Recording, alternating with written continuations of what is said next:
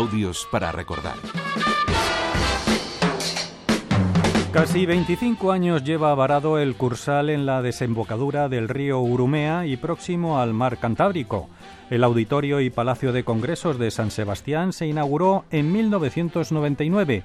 Atrás quedó el solar y con anterioridad el edificio del Gran Casino del Cursal, que fue derribado en 1973 para renacer en forma de dos inmensos cubos de vidrio, obra del español Rafael Moneo. Hice el concurso del año 90 con enorme ilusión. Lo hice también de una manera eh, desprendida, realmente ofreciendo lo que me parecía era la respuesta adecuada para este solar y ver que, tras nueve años de, muchísimo esfuerzo, eh, bueno, pues eh, se han cumplido lo que hace nueve años eran tan solo promesas y, tan solo intuiciones de lo que el edificio podía ser, pues es ocasión desde luego de inmensa alegría.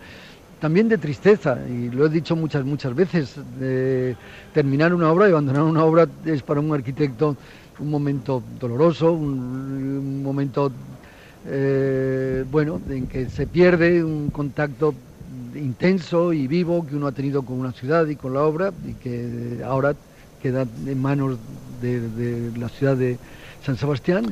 La propuesta de Rafael Moneo ganó a las presentadas por cinco arquitectos de renombre internacional por la valentía y originalidad de la idea, dos cubos como si fueran un accidente geográfico donde se muestran dos plataformas abiertas de cristal al mar Cantábrico. Siempre pensaba que eh, al centrar este foyer en esa ventana daba ocasión a quienes hasta aquí llegasen de ver eh, la fortuna que la ciudad de San Sebastián, que Donostia ha tenido de, estar eh, siempre ligada a este hermosísimo mar. En 1999, cuando se inauguró el Cursal de San Sebastián, hubo opiniones para todos los gustos. Para unos, los dos cubos de vidrio de Rafael Moneo era una obra acertada. Para otros, desentonaba con la arquitectura colindante. Es un edificio singular aquí encajado en el extremo lo que pasa que desentona con el resto de la ciudad en lo que se refiere a estilo y demás. Desentona bastante, ¿no? Yo creo que es una cosa estupenda, ¿eh? que San Sebastián no se da cuenta de lo que tiene. Pues a mí me encanta, sí, porque no es un pedazo de vidrio, es mucho más. Yo creo que todavía no nos damos cuenta de lo que va a suponer para la ciudad y es una obra de arte que tenemos que, bueno, aprender a valorar poco a poco.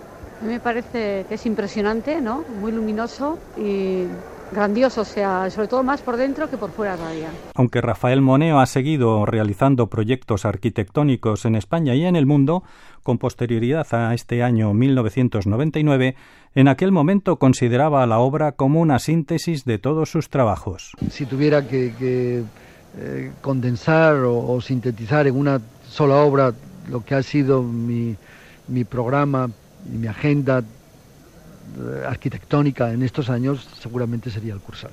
El Cursal, el Auditorio y Palacio de Congresos de San Sebastián se unía a otros significados espacios culturales del País Vasco como el Guggenheim de Bilbao y ha sido y es sede de los tres grandes certámenes de la ciudad, la quincena musical Donostiarra, el Festival Internacional de Cine o el Festival de Jazz.